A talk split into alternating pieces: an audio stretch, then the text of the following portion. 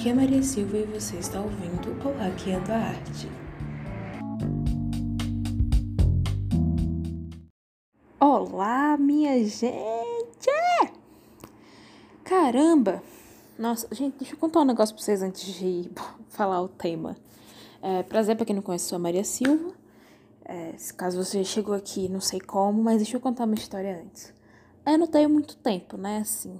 Não é nem porque eu não tenho tempo, é mais porque eu sou desorganizada. Eu junto desorganização com um monte de coisa para fazer, aí eu fico sem tempo. E, então, quando eu tenho tempo, né, eu gravo todos os podcasts de uma vez. Então, os últimos três que saiu passados, eu falando, eu gravei, tipo, tudo no mesmo dia, na mesma, é, tipo, dois dias seguidos, gravando tudo de uma vez. Porque é quando eu tenho tempo pra fazer as coisas. E eu fiquei um tempo sem gravar. E eu tô gravando aqui de volta. E eu tô muito feliz com isso. É, mas enfim, vamos pro tema. Há muito tempo eu tô querendo fazer um episódio falando sobre a comédia no cinema nacional. Porque, assim, além de eu ser uma grande fã do cinema nacional, de fazer marketagem gratuita, falar, não, gente, a gente tem que entender que são processos, que a gente está melhorando aos poucos, valoriza o cinema nacional. Tem um gênero específico que eu gosto muito. E que eu acho que é um gênero nacional que tem mais visibilidade e acompanha a gente, tipo, desde os anos 30, sabe? Acompanha a gente por muito tempo. Que é a comédia. Então, há muito tempo, eu tô querendo fazer esse podcast falando sobre comédia brasileira. Só que o que que rola além da bola? É, há um tempo atrás, infelizmente, o nosso, nosso ator Paulo Gustavo morreu. E isso. É, como é que eu falo? Potencializou a vontade que eu tinha de fazer esse podcast. Tanto em forma de tributo para ele, para a gente conversar sobre assuntos importantes que permeiam esse campo. Até porque no podcast que eu queria fazer antes dele morrer, é, a figura dele ia estar tá presente totalmente no. Meu Deus, estou com dificuldade de falar hoje. Assaltaram minha dicção e minha lógica e não foi pouco. Ai. É isso, gente. Podcast gravado na hora e sem edição. Acontece essas coisas. Fazer o quê? Mas ele é de uma extrema importância principalmente nos momentos atuais, ele tem uma chave que vira muitas coisas, muitos conceitos dentro do nosso cinema.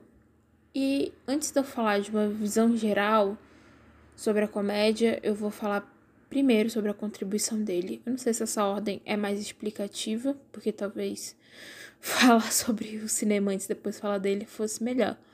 Mas eu vou começar assim porque eu sou toda confusa, então vamos de uma forma que não tem lógica mesmo. Se você é um ser humano que está vivendo no planeta Terra, especificamente no Brasil, você sabe quem é Paulo Gustavo. Se você não sabe, tenho várias dúvidas se você não foi sequestrado por alienígenas e só voltou agora, porque ele é um fenômeno. Caso você não esteja se recordando do nome, ele foi quem fez de Minha Mãe uma peça. É, no caso, a Dona Hermínia, maravilhosa, tudo de bom pra gente. E eu, eu acho que o primeiro filme, assim, que me marcou, um filme nacional que me marcou, além de Cine Hollywood 1, que eu adoro. É Cine Hollywood aquele? O primeiro que aquele ator, esqueci o nome dele, fez, que é de 2011. Nossa, eu assisti em loop aquele filme no YouTube. Um outro filme nacional que eu assisti no loop, que eu amava, era Minha Mãe é uma Peça. Gente, eu sei quase todas as piadas de cabeça. Tem uma cena que eu gosto que você fala as falas dos personagens, enfim. É, me marcou muito. Eu já assisti umas quiralhadas de vezes. E antes de começar a estudar cinema, eu não assistia cinema nacional. Porque para mim não fazia muito sentido, assim, sabe? Eu só assistia o que passava. E para mim tudo bem. Nunca foi algo a ser questionável. Tipo, por que a gente não consome mais o que a gente faz aqui? Sacou? E, mas o filme dele era em loop, em loop, eu chorava, eu ria. Era. Aquilo ali, gente, é um quadro. É um quadro, uma obra de arte assim, que você só de olhar, você. Você explode de emoções. Aquilo ali é uma coisa maravilhosa. E. Tá. Além de ser uma coisa maravilhosa, ele conseguiu um feito que poucos filmes conseguem no Brasil, e esses poucos costumam ser de comédia, que é fazer uma sequência. A Minha Mãe é uma Peça foi até o 3. Eu não sei se iria ter mais de um, depois ia, vai acabar não tendo, porque, né? Enfim, aconteceu o que aconteceu. Eu não sei. Mas eu acho que não teria mais, porque se foi um desfecho, foi um bom desfecho. Mas eu vou chegar lá no terceiro, vamos com calma. E é muito complicado no Brasil você ter uma sequência. Eu vou explicar por que é complicado. Porque você ter uma sequência, você tem que ser tipo. Muita gente tem que assistir, tem que fazer um barulho enorme. E os filmes nacionais costumam a ser os menores nas bilheterias dos cinemas. Eles costumam não ter tanta visualização quanto filme estrangeiro. Tanto por, às vezes, a qualidade. Não tô falando que o cinema nacional é ruim, mas falta ainda algumas ferramentas. Ou faltava, hoje em dia tá melhorando muito, faltava algumas ferramentas, algumas coisas para aumentar a qualidade. Isso não faz o filme ser ruim, mas a qualidade em alguns aspectos pode ser baixa ou para quem está muito acostumado a consumir coisa americana, não é nem estrangeira, americana, é, vejo um contraste muito grande e não consigo entender que é uma questão de processo. Mas enfim, só filme americano tava, lotava as coisas, filme brasileiro era devagar, não sei o que. Aí aconteceu um fenômeno chamado Minha Mãe é uma pré, pressa, ó. Uma pressa, não sabe falar.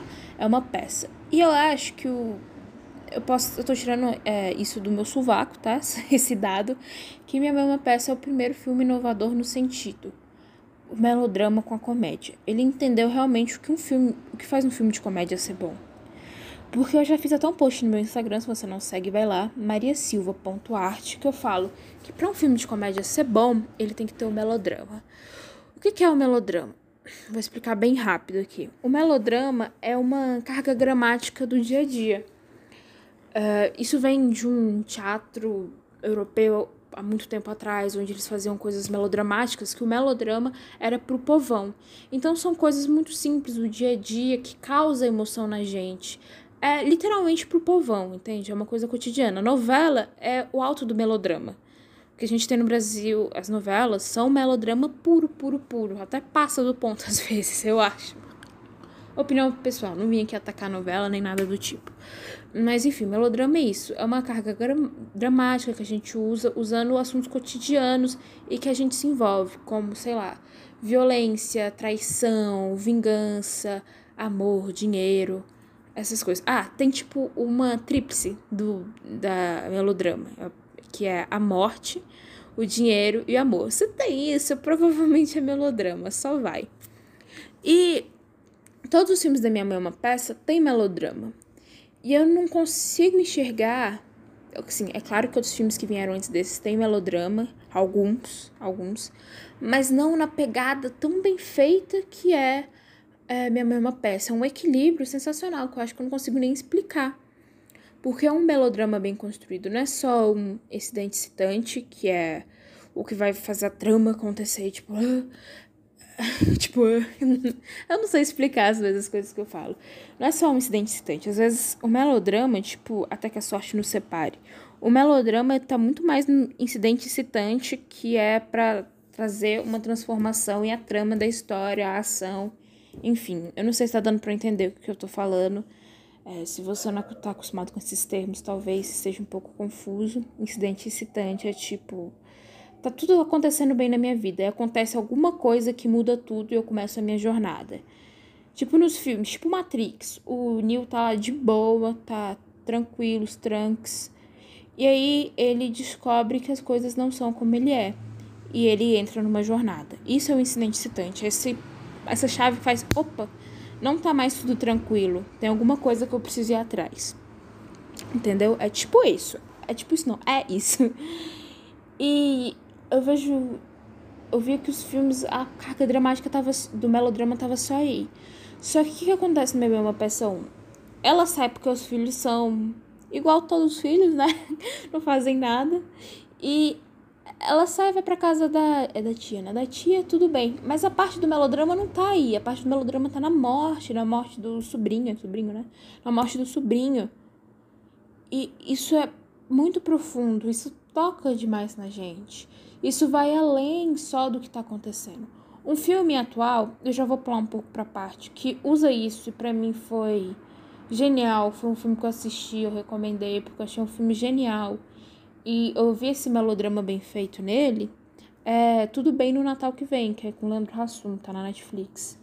É um filme de Natal, que o, a trama é o seguinte: o cara odeia o Natal, só que aí ele leva uma pancada na cabeça e ele começa a viver só os dias de Natal. Ou seja, estamos em 2011, ele dorme, ele só acorda em 2012 no Natal, que é a data que ele mais odeia, ele fica preso nisso. E, enfim, esse não é o melodrama que tem no filme. O melodrama é outra coisa que você vai aparecer lá mais pra frente. Que eu não vou dar spoiler porque eu acho que vale muito a pena assistir esse filme. E é isso que o Minha Mãe é uma Peça fala. Eu tô dando spoiler de uma. Não é spoiler, é porque todo mundo já assistiu Minha Mãe é uma Peça, não é possível. Eu tô falando abertamente sobre Minha Mãe é uma Peça, contando o que, que é o melodrama, porque se você não assistiu Minha Mãe é uma Peça. Meu filho, o que, que você tá fazendo aqui? Esse filme é uma dádiva. É uma coisa assim que Deus falou. Que coisa perfeita. É, tá, vamos continuar. E depois veio o 2, que para mim o 2 é um dos. Entre os três é o que eu menos tenho ligação. Eu nem lembro direito a trama. Só sei que ela fica famosa, não sei o quê. E tem o melodrama de novo, assaltando a gente. É, na época que o 2 lançou, ele foi um recorde de bilheteria, foi uma coisa fantástica.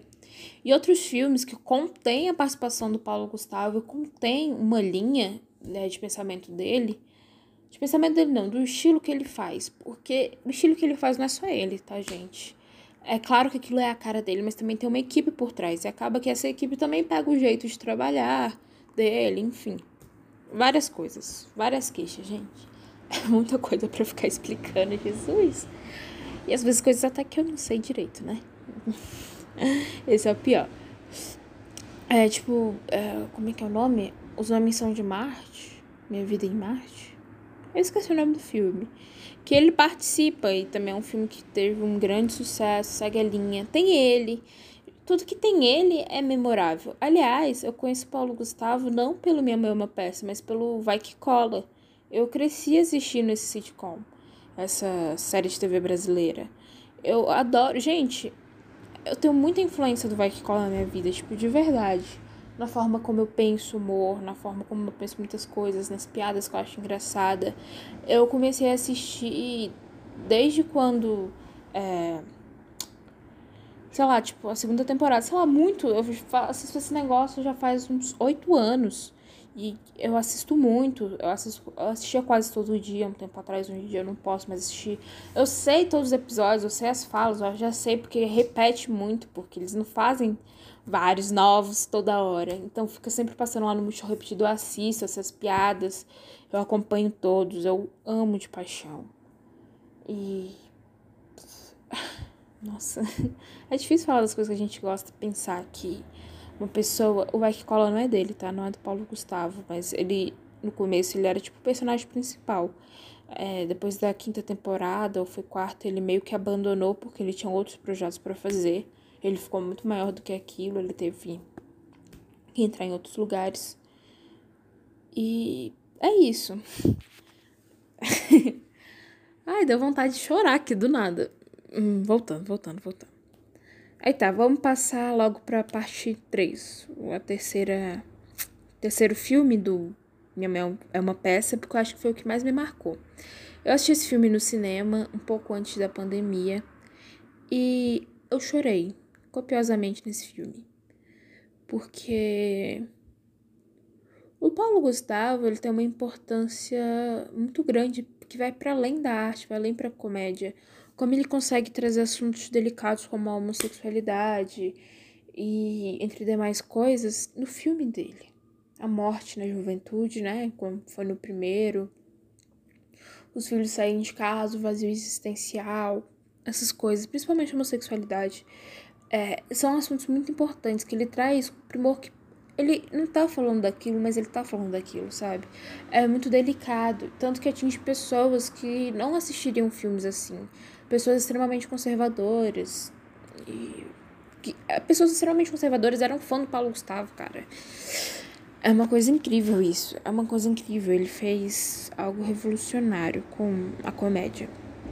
Porque a comédia é revolucionária, ele entendeu esse potencial e foi lá e bateu na ferida mesmo. E eu chorei. Minha Mãe é uma peça 3. É, tanto uma. Eu ri muito, tem uma cena que eu me senti muito representada. Não vou dar spoiler do que, que é, porque vai que alguém ainda não assistiu. Olha, eu não entendo como a pessoa não pode ter assistido todos Minha Mãe é peça, porque já tá passando na Globo tudo. Enfim.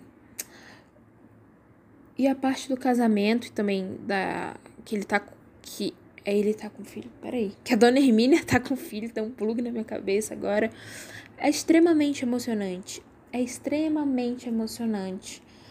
É, acho que muitas pessoas LGBT se sentem representadas naquilo, choram com o casamento do filho de, dela. Esse dele e dela tá ficando confuso. E aquilo é um símbolo de representatividade tão sutil, mas tão forte, que eu me fez chorar no cinema. Eu. Aquele filme é importante para mim, sabe? Dá uma tristeza pensar nisso até. E ele conseguiu um fenômeno, porque aquele é o filme brasileiro mais assistido, que mais teve bilheteria. Eu, e eu acho que ele foi o que mais teve bilheteria na época que ele estava no cinema até, sobre os filmes americanos. Isso não é um dado, eu não me recordo bem se é isso, eu também não vou saber falar o número específico de quantas pessoas. Mas foram 10 milhões, foi alguma coisa assim, foi algo muito grande, muito, muito grande para um filme nacional. Foi algo assim, caraca, a gente nunca viu isso, a gente nunca viu isso. E o melhor, ele não é melhor, é pior, melhor, não sei. É, ele lançou esse filme, Minha Mãe é uma Peça 3, um pouco tempo antes de ter o primeiro lockdown, o primeiro fechamento. E, tipo, é, atrapalhou a estreia do filme. O filme ia ficar, sei lá, por três meses, ele só ficou por um mês e meio, dois, algo assim. Então, é muito incrível. Eita, que barulheira. Eu não sei se dá pra escutar no podcast, mas deu uma barulheira. Então, é muito incrível o que ele fez, porque mesmo tendo um, uma dificuldade que foi a pandemia, ele conseguiu bater recorde nos cinemas. Imagina se ele tivesse ficado para o tempo que foi determinado, o quanto ele não faria de bilheteria, sabe? Isso é uma coisa impressionante, isso é uma coisa genial, gente. Mesmo essa questão de recorde de bilheteria ser maravilhosa em questão, é, tem uma coisa que eu acho que é muito mais surpreendente que isso. Que é uma coisa mais sensível, sabe? Uma coisa menos. Uma coisa que não é o que importa de dinheiro, de visibilidade. Que. Vou contar uma história para explicar o que eu tô falando. Um dia eu tava na mesa do café da manhã e minha mãe e meu irmão estavam conversando. Aí minha mãe falou: ah, hoje a comédia é estranha. Minha, eu só dando um contexto, minha mãe tem 60 anos, então ela é de uma geração bem diferente. É, aí ela falou, ah, hoje a comédia é diferente, não sei se tem graça. Não tem mais gente como o Chico Anísio, que tem vários personagens, não sei o que. Hoje em dia o pessoal só sabe imitar e fazer stand-up comedy. E aí eu lembrei que... Não, peraí. O Paulo Gustavo tem um monte de personagem. O Paulo Gustavo é uma ponte de algo do que era e do que está vindo. Entende? Eu não. Não agora, né? Consigo lembrar de alguém que tenha uma imensidão de personagens como ele tinha, e todos diferentes, de certa forma. Todos tinham uma espécie carica é, caricata que era muito dele e era um ponto de união entre todos os personagens. Mas era um personagem diferente, de certa forma. Era um ponto do passado, uma coisa mais de criação, entende? Não que quem imita ou quem faz stand-up comedy não esteja criando, não é isso que eu tô dizendo, Jesus, não me entendam mal. Mas é algo criativo que foi deixado no passado e que ele ainda tinha em si. Em resumo dessa parte é isso. É, antes de entrar pro nacional, só quero falar que além da perda dele ser um simbolismo, tanto pela questão pandêmica que a gente está vivendo, tanto pela necessidade da arte nesses momentos, como a arte passa por momentos tristes, complicados, sombrios. É, além de ser um simbolismo, a gente nunca vai saber a perda que a gente teve, tanto em questão é, artística e cultural para o Brasil, mas enquanto pessoa, quanto família, o que a família dele perdeu, o que os filhos dele perdeu. Entende? E a gente, como apreciadores da arte que ele produzia, é claro que a nossa perda nunca vai estar maior do que a da família, né? Nunca vai ser maior, não está, vai ser maior do que o da família. Mas quanto culturalmente o Brasil perde com isso? Um homem jovem, com todo esse vigor que ele tinha, com toda essa criatividade que ele tinha, o quanto a gente não perde com isso, o quanto o cinema nacional, questão de bilheterias e apreciação, não perde com isso. Porque existe um fenômeno no Brasil que brasileiro não gosta de cinema nacional. E ele quebrava isso. O Paulo Gustavo, ele era um ponto importante para o brasileiro olhar para o cinema nacional de uma forma um pouco diferente, entende? Apreciar o que vem daqui. E eh, já foi dito que ele tinha trabalhos escritos, ele já tinha roteiro pronto de próximas coisas a serem feitas depois da pandemia. Não sei se as pessoas vão querer fazer um trabalho póstumo sem ele. Mas quantas ideias incríveis o Brasil não perdeu, quantas ideias ele tinha na cabeça dele que foram junto com ele, infelizmente. Mas ao mesmo tempo, agora vem uma parte mais sobre as crenças que eu tenho. Essa daqui não é uma coisa é, opinião artística ou intelectual, qualquer coisa do tipo, é mais sobre as crenças que eu tenho. Que ele cumpriu uma missão na Terra muito importante e mesmo que a partida seja dolorosa, ele mesmo que a partida seja dolorosa, ele partiu no momento certo, entre muitas aspas. Não que ele seja um palanque para a simbolização da Covid, como está sendo uma atrocidade no país. Não é sobre isso, é sobre a função que ele cumpriu na Terra, mesmo que ele ainda tinha outras coisas para fazer incríveis, o onde ele chegou e o que, que ele simbolizou, como ele foi importante para a comunidade LGBT, como ele foi importante para o cinema nacional, como um menino de Niterói conseguiu se tornar esse fenômeno ele conseguiu transformar tanto pautas pessoais como pautas maiores, como a homossexualidade, o cinema brasileiro e até a questão drag, né? Drag, ai gente, desculpa falando americanizada, a questão drag queen, porque uma coisa que eu acho muito engraçada é que o pessoal ataca drag queen, não sei o que, é, mas o que o Chico Anísio fazia? O que o pessoal lá na Idade Média, quando mulher não podia atuar, fazia. Aliás, o termo drag queen vem desses manuscritos é, teatrais. Mas enfim, que não é aula de história, não vou explicar.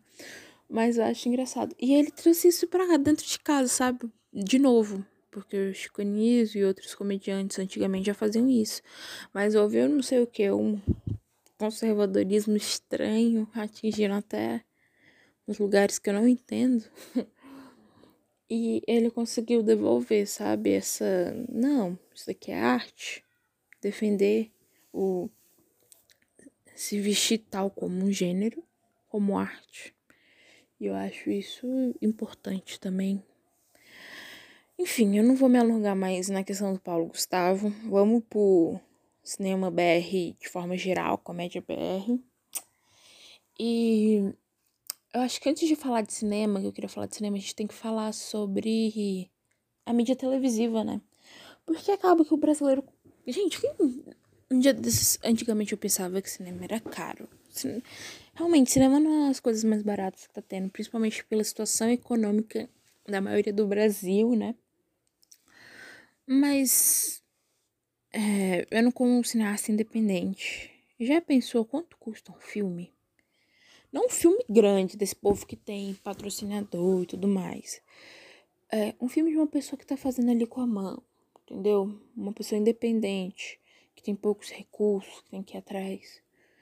Já pensou que tem muito cineasta, que tem muito trabalho e eles não têm patrocínio, que pode ser trabalho no YouTube e não recebe AdSense? Vamos supor que você. É, como é o nome? Você é advogado. Aí você vê, hum, tá lá no Twitter. Aí você vê alguma coisa que foi crime. Aí você advoga pela pessoa que foi crime. E você não recebe nada, mas todo mundo sabe que você advogou, mas você não recebe nada. Como você paga sua conta? Você paga sua conta da sua casa com prestígio? Ah, nossa, ele é um advogado muito bom. Ah, ó, viu? Eu sou um advogado muito bom. Cancelei minha conta. Não é assim que rola. E como advogados, médicos, engenheiros e outras profissões tradicionais é, pagam contas, cineasta também paga conta, né, gente? Artista também se lasca nesse mundo de meu Deus. E eu como se lasca. Então, pensando sobre você paga. Eu não tô falando pra você deixar de ir no cinema, pagar trabalho de grandes empresas, tá? Aquele roteiro tem grandes empresas, tem um, grandes empresas, tem grandes patrocinadores por um motivo. Continue consumindo coisa grande. Não é não necessariamente só tem que consumir agora, ah, só vou assistir filmes de independente. Não é assim. Mas busque filmes de pessoas independentes para assistir. Coisas que não estão nos grandes streamings. É, busque pagar pelo trabalho dessas pessoas. Quando você vai assistir independente vendendo o filme dele, por cinco reais às vezes, compra o filme. Aquilo é importante. Aquele dinheiro provavelmente vai fazer. Provavelmente não, com certeza vai fazer muito mais diferença do que você ir no cinema pagar um filme de uma pessoa que já é grande. Entende? E eu sei como isso chega só para uma minoria que vai fazer isso, acaba que nem dá muita diferença nos números dos, dos grandes, sabe? Mas enfim, saindo desse papo mais de conscientização, eu acho que eu fico um pouco indignada. Porque a gente tem que consumir uma coisa mais. Eu sou a favor de consumir uma coisa mais brasileira. Consumir coisas mais independentes pra gente ajudar a galera. Porque aquilo também é arte, a pessoa também precisa pagar conta. Entende? Não é só os grandão aí que tá fazendo arte no Brasil. Mas voltando, televisão. É, eu saí totalmente do assunto, né? Eu, hein? Vamos lá, televisão. O brasileiro assiste muito mais televisão do que vai ao cinema. Tá uma questão lógica, né, gente? É mais barato também, de certa forma. É, mais televisão. E televisão tem os é, sitcoms. No caso, comédia de costumes ou. É, enfim, aquela comédia que mostra o dia a dia de um ser humano normal. É tipo isso, sitcom. É, exemplos de alguns sitcoms, deixa eu ver, sai de baixo, vai que cola, os normais, enfim, gente, tudo isso que passa na TV é sitcom, porque eu tô apresentando vocês que pode ser que algumas pessoas não saibam o que é sitcom. É uma comédia que é feita, que começou a ser feita em auditório, tem um ar de auditório, mas nem todas são feitas em auditório.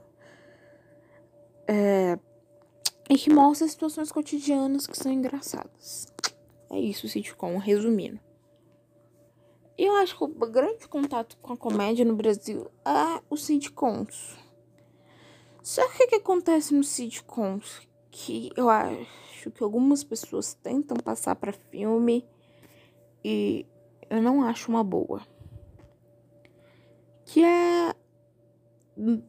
É a piada pela piada, o sitcom, sabe? Você tem ali 20 minutos, você pega uma situação X, você puxa de piada enquanto eles estão tentando resolver a situação. Um monte de piada, situação engraçada, ok, e pronto, acabou. Aí a pessoa, em uma hora e meia, de 20 minutos para uma hora e meia, olha só o disparate. Quer fazer a mesma coisa. Aí não dá, né, meu jovem? Por quê? É, essa situação engraçada e o cinema é feito de forma muito diferente de um sitcom. Precisa. Porque a gente tá falando de cinema. de uma narrativa clássica, né? Quando a gente põe humor, a gente usa. Uma, a gente usa narrativa clássica. Essas. Contemporânea, moderna, experimental, essas coisas não entram muito. Por isso que eu tô falando dessas obrigatoriedades. Porque se você for fazer uma coisa que não entra na narrativa clássica, você não é obrigado a nada. Mas principalmente para trazer o grande público e para inserir uma ideia de comédia, se usa a narrativa clássica. Então, por isso que eu tô falando dessa obrigatoriedade. Você tem que ter pontos chaves, o incidente citante, é, uma baixa na, no clima do filme, aí depois você volta com tudo lá no finalzinho, você resolve o problema. Entende? E não é assim que acontece a comédia no, na televisão. É só um, um monte de piada, uma situação, você tenta resolver e pronto. E se você põe isso no filme, dá ruim, porque, como eu falei, um bom filme de comédia tem que ter melodrama. Por que tem que ter melodrama? Principalmente para segurar o público e para ter aquela experiência boa. Antigamente, é, os conceitos de comédia estão mudando. Antigamente era. É, não era. Não tô conseguindo lembrar. Era não sei quantas piadas por minuto. Era assim, um monte de piada que. Isso é uma regra de sitcom, na verdade, né? Um monte de piada. Pá, pá, pá, pá, pá, piada, piada. E aí veio mudando, que não é mais você fazer piada por minuto. É você montar uma atmosfera engraçada. Que você não tá rindo a todo instante, mas você dá risadas ao longo e aquilo te, ao longo do filme, episódio, não sei o que, que você tá assistindo, e aquilo te entretém e te faz achar engraçado. Se você for assistir, por exemplo, Modern Family, é, você não tem piada por minuto. Eu acho, né? Faz tempo que eu não assisto. Você não tem piada por minuto, mas você tem uma atmosfera engraçada. E mesmo ele sendo sitcom, essa atmosfera muitas vezes envolve um, um grão de melodrama. Não é tão melodramático, mas tem ele disfarçado em algumas coisas para você estar junto, entendeu? Para você comprar aquela ideia, comprar aquela história, comprar os personagens. E aí, o brasileiro às vezes se perdeu e algumas vezes no caminho nessa ideia de vamos trazer a comédia para cá. Tanto que eu tenho que confessar que algumas vezes eu fico um pouco triste de assistir comédia nacional, mesmo eu adorando esse gênero. Uai, por quê? Eu vou explicar. Porque, ai, eu assisti um filme que é o da Samantha Schmutz e do Marcos Magela. Eu adoro eles dois. Tô tentando lembrar o nome. É que tá na Netflix, gente. Hum, eu não tô conseguindo lembrar o nome. É que eles são picareta. É, é alguma coisa assim o nome também. É picareta, alguma coisa assim. Ah, não vou lembrar, mas enfim. O que eu fico observando é um filme muito caro para não ser bom.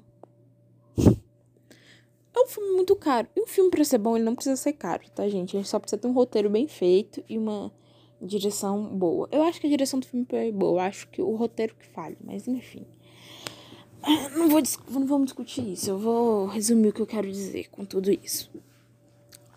O filme não precisa ser caro para começar por aí. E esse filme é o filme que chega nas massas. Eu acho que o filme que chega na massa, e principalmente tem um investimento muito caro, ele tinha que se preocupar em ser bom. Porque me entristece quando eu vejo um filme ruim.